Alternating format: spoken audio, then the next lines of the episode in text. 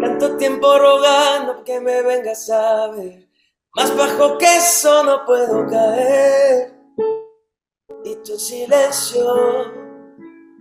Oh, cuando nada se abre, todo queda al revés. No hay nada peor que seguir sin saber.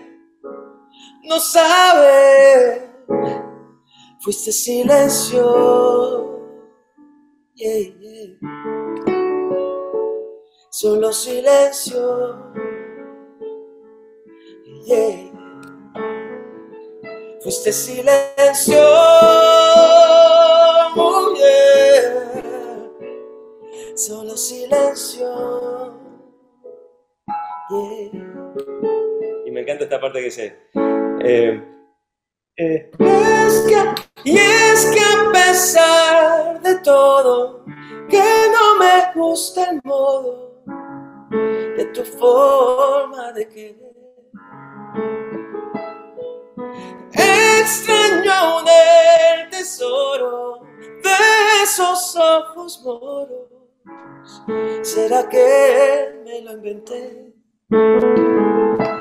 Fuiste silencio. Fuiste silencio.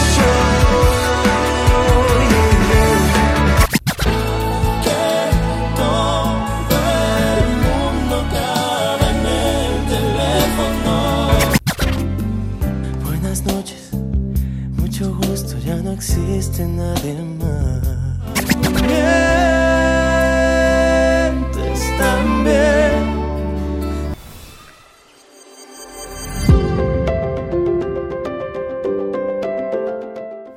Hoy tenemos el gran gusto de tener como invitado al talentoso cantautor y pianista ganador del Latin Grammy, quien ha vendido más de 25 millones de discos, ha sido parte de una de las bandas más exitosas, así es, estamos hablando de Sin Bandera y ahora nos sorprende con el estreno de su nuevo sencillo Silencio, Fit Tony Levin, él es Noel Charis, bienvenido.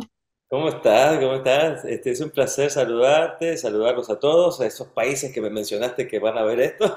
Así es, muy feliz de tenerte y sobre todo empezando esta entrevista con el mensaje que tienes en tu camisa, ¿nos las puedes mostrar? Nunca es tarde para soñar. Que nunca es tarde para soñar. Bien. Déjame mostrarte que la vida es buena. Ya tú sabes. Qué Una bonito. canción que se llama, una canción que se llama Nadie se va a marchar, que ha sido, este, hubo un momento en que había como, ¿qué te gusta? Nunca es tarde para soñar. de estas canciones que conectan tanto y que las personas se han enamorado, ha sido parte de la banda de Sin Banderas que lograron un destacado éxito internacional, crearon algunas de las baladas más románticas, más icónicas de la historia de la música en español, como Entra en mi vida, Kilómetros, Mientes también, Te vi venir, Sirena. Ahora, viendo tu camisa, nunca es tarde para soñar, volviendo al pasado volviendo hacia al inicio de cuando iniciaron Sin Banderas, ¿te imaginabas todo este éxito y qué te recomendarías a ese joven soñador? Eh, wow. Eh, yo siempre soy muy positivo y siempre sentía mucha, mucha ilusión con lo que hacíamos y con lo que hacemos. Estamos girando en este momento con nuestro disco Frecuencia. La Frecuencia Tour es un éxito en todas partes y gracias al público tenemos ya como 30 sold outs de 40 fechas que hemos hecho y faltan como 70 más. Estamos en medio de una gira preciosa eh, con un disco que adoro. Eh, esta canción me encanta. Ahora sé que tú eres lo más importante.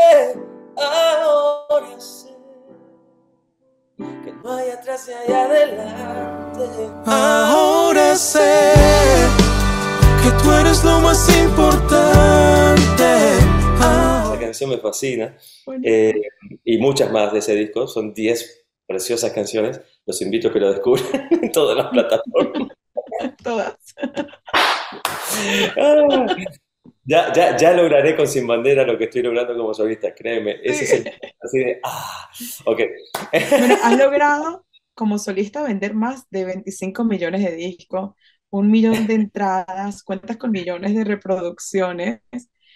¿Qué, qué significa para ti que tantas personas se conecten con tu música? Me imagino que has tenido millones de experiencias No, no. de, El, de el- bonitas de que las el personas que se han público, el casado. público, el público es generoso y maravilloso y justamente por eso estoy haciendo lo que hago, porque como valoro tanto la presencia de ese público en mi vida, que es 22 años que nos acompañan en todos los formatos y seguimos aquí soñando y cantando y, y sonando, eh, es importante concientizarlo, decirle a ese más de 10 millones de seguidores que tengo en mis redes sociales y plataformas, decirles, chicos, ¿me quieren echar la mano en serio? ¿Valoran lo que hago? Vengan a noelchakri.fan, la fiesta real está aquí y aquí es donde a partir de ahora vamos a relacionarnos.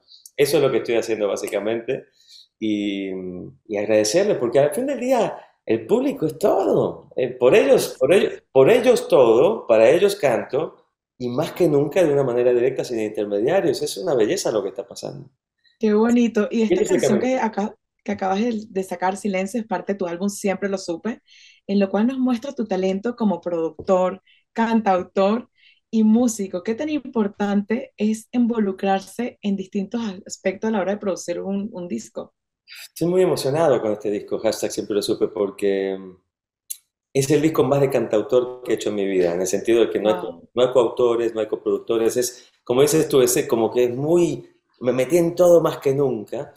Eh, es un disco muy, muy, muy querido, con músicos ridículamente espectaculares y legendarios como Tony Levin, Jeff Babco, Aaron Sterling, David Levita, tal vez menciono sus nombres y ustedes dicen, ¿quiénes son?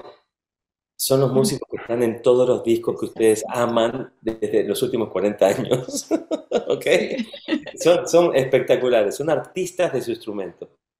Eh, por eso mis featurings en este disco son músicos. Es un homenaje al músico, al artista que es un músico, a un músico que es artista de su instrumento.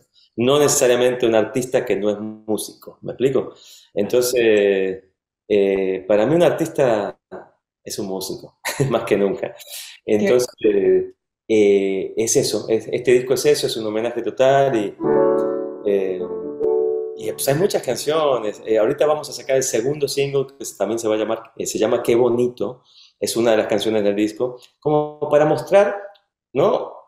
Eh, pinceladas de lo que es este gran cuadro, de, que es este disco, pero, pero en las plataformas. En esos 10 millones de fans, decirles, bueno, miren, sí. otra perlita, pero vengan para acá, vengan para acá. Sí, sí, sí, sí, una canción que se llama Nadie se va a marchar, que ha sido, este, hubo un momento en que había como, ¿qué te gusta? 18 clubes de fans del mundo, nadie se va a marchar a Venezuela, nadie se va a marchar a Colombia, nadie se va a marchar a Argentina, nadie se va a marchar a México. Entonces, eh, eh, fue como una canción que las fans en el 2008, con mi disco Uno nos uno, como que dijeron, wow, esa es la canción que, que nos emociona mucho porque sigues haciendo música, porque no te vas a marchar de nuestras vidas. Y, y lo mismo les decía yo a ellas, y se ha convertido esa familia extendida que son mis Shakris megafans de toda la vida. Más que nunca estamos en contacto con estas cosas que estoy haciendo maravillosas, con plataformas donde nos permite estar más en contacto con mis fans que nunca. Tengo hasta un grupo de Telegram con mis suscriptoras anuales, mis También, fans wow. anuales. Por todos lados. Sí, entonces hay una relación cada vez más estrecha y una relación cada, cada día más que tiene que ver con el artista, con su público, sin intermediarios, con su propia plataforma, con su propia disquera, con su propio equipo, con su propia manera y dinámica de hacer las cosas que generalmente son mucho más rápidas, menos burocráticas. La verdad que es, es increíble, increíble Así lo que... mismo es, cada vez estamos más conectados y recientemente acabas también, hablemos de esta canción que acabas de lanzar, Silencio, Fit Tony Levin, con el cual profundizas esa angustia emocional que surge de un amor no correspondido. ¿Nos puedes contar un poco más profundamente sobre la simbología, la palabra silencio en esta canción? Total, total. Eh, es un honor estar con Tony Levin, que es una leyenda, ya hablaremos un poquito de eso. Eh, pero esta canción sí surge, esta canción surge, eh, leí una frase en inglés que decía, Most painful sound, the silence after asking, Do you still love me? O sea, el sonido más doloroso del mundo es el silencio después de preguntarle a alguien, ¿todavía me amas? Todavía me amas. Y hay, y silencio. Entonces está eh, el famoso ghosting, el famoso me dejó en visto, el famoso que no Que me suele contesta. suceder mucho en esta época. Claro, claro. Entonces dije, wow, ahí hay algo, ahí hay algo. Entonces yo estaba en Perú haciendo La Voz Perú el año pasado. Este disco es el disco más de cantautor de mi vida y surgió en horas libres, fue surgiendo muchas de las canciones en horas libres que yo tenía este, eh, entre programa y programa y mucho, mucho tiempo que pasé por allá. Y entonces surgió este motivo.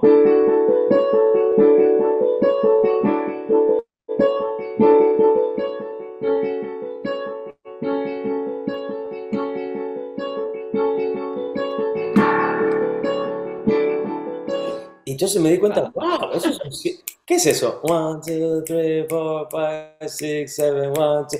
Oh my God, es un siete cuartos. Es un siete cuartos. Nunca he hecho una canción en siete cuartos en mi vida. Y me acordé de Sting, y me acordé de King Crimson, y me acordé del rock progresivo y sinfónico que escuchaba cuando era chico. Y dije, wow, qué cool en el pop latinoamericano hacer una canción en siete cuartos. Y entonces me empecé a emocionar y dije, ay, es perfecta para esta frase y para esta temática del silencio. Fuiste silencio. Solo silencio, yeah. Me encanta. Empecé, Espectacular. empecé a, a trabajar en la canción. Eh, tuve la bendición de tener una leyenda tocando el stick. Siempre supe que tenía que estar como artista invitado. Este disco es un disco que tiene a músicos legendarios, artistas de su instrumento y no necesariamente artistas que no son músicos. Entonces, es- este disco es un homenaje a los músicos, es un homenaje a la- al disco y a la venta del disco y regresar al vehículo del disco como transmisión de un artista con su público y, demostrar ese pequeño universo que te envolvió durante un año, año y medio, dos años y mostrárselo a un público de una manera directa. Y porque es diferente, Ari, cuando tú compras un disco o obtienes un disco de cualquier formato, ya sea físico o digital, lo escuchas desde otro lugar. Así Te es. escuchas desde un lugar diferente, ves las letras, ves los créditos, ves qué pasó, te, te sumerges en ese mundo desde otro lugar con otra mentalidad que como que si lo pones ahí en un océano de canciones, en una cosa media amorfa que es el streaming mundial, que está buenísimo, que es, es muy lindo la accesibilidad de la tecnología, todo está perfecto, pero se pierde en esa especie de océano de información, información, inteligencia artificial, algoritmos. Un disco es otra cosa, entonces eh, este disco es tan especial en mi vida que tuve esa necesidad de cambiar ya esta situación y proponer regresar, por eso el hashtag es hashtag vuelve a ser dueño de tu música. Fuiste silencio, silencio. Sí, y compartiste una carta con tus Sí. fans, ¿no? Diciendo que querías cambiar la pa- parte de la producción creativa, además que la música, la manera de consumir, ha evolucionado mucho durante estos últimos años y sobre todo cuando ustedes empezaron. No sé si les tocó el cassette, el CD y ahora las plataformas digitales y ahora lo Claro. estás vendiendo de distinta manera que me parece muy original para los Los artistas. CDs me llegan, los CDs me llegan la próxima semana, ya los mandé a fabricar, los vinilos en julio. Eh, yo sigo creyendo en los formatos físicos y los fans aman los formatos físicos en cada show. Siempre hay esa dinámica de y las convivencias VIP que tengo en mi plataforma incluyen, van a incluir el CD físico. Hay un montón de cosas que hacemos con mis fans, con ese universo que nos hemos creado con mis plataformas. No es Shakri.fan, en ese Music ahora, eh, y tiene que ver con eh, esa cercanía más que nunca y el, y el artista que comparte con su público y volver a la realidad de que no necesitas billones de cosas, de streams o de cosas, de views, no. Necesitas tal vez si tienes la bendición de tener esos 50.000, 60.000 fans en el mundo que te siguen a todas partes, tal vez eso es todo lo que necesitas, ¿no? Y Noel, has Sí. grabado duetos con artistas de alto nivel como John Legend, Brian McKnight, Luis Fonsi, Alejandro Sanz, Alejandro Fernández, Rey. Has trabajado con artistas como Maluma, Camil- eh, Camila Cabello, entre otros. ¿Qué es lo que más te gusta a la hora de trabajar en equipo y con artistas también, hacer estas colaboraciones? Bueno, cada uno de ellos que has mencionado, los quiero mucho, los admiro. Eh, es, es aprender, es aprender de cada experiencia. es eh, enriquecerse, es compartir la música. La música está hecha para compartir, el arte es para compartirlo, no para competir. No existe la competencia en el arte, no es como una carrera de 100 metros llanos que evidentemente tenés que ganar por esa milésima y ganaste la carrera, ganaste el oro. Eh, es diferente, esto no es un deporte, esto es subjetivo, esto tiene que ver con emociones, tiene que ver con abstractos, cosas abstractas que procesamos y generamos. El arte, el arte nace del arte, somos todos ladrones, como decía Picasso, ¿no? Todos robamos.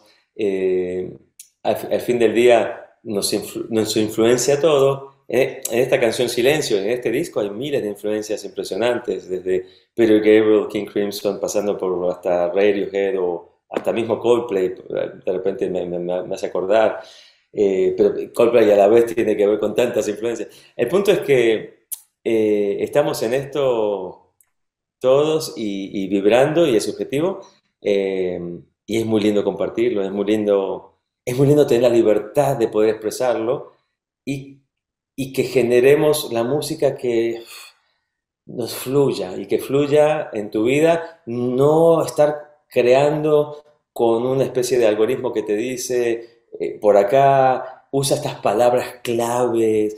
Eh, hay, hay, una sarta de locuras así de, que no tiene que ver con, con, ¿viste? Entonces, ¿de qué manera puedo pegar mejor? ¿Qué es lo que hace? O sea, hay un montón de análisis así a la hora de la creación hoy en día y que genera que en realidad todo suena igual y todos suenan igual y todos cantan como igualito con el mismo tonito yo qué sé, ¿viste? Y sobre todo... Este disco es completamente... Pero, en el mundo latinoamericano, en el mundo en español, estamos como... La barra se bajó muchísimo. ¡Ojo! Hay, existe un Drexler, existe un Zetangana, existe, existe, existe un Rubén Blades, existe, vamos, eh, grandes valores y talentos en Latinoamérica que tenemos que darle cada vez más lupa eh, a esas cosas, a esa diversidad.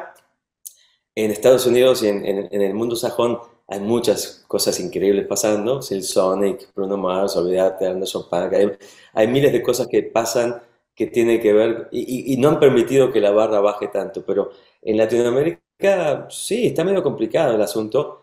Eh, a mí me encanta Rosalía, de los nuevos talentos, cuando hace su rollo flamenco, pop, es muy interesante, lo, es muy interesante lo que hace ella. Eh, hay cosas muy lindas pasando. Hay Así cosas es. pasando.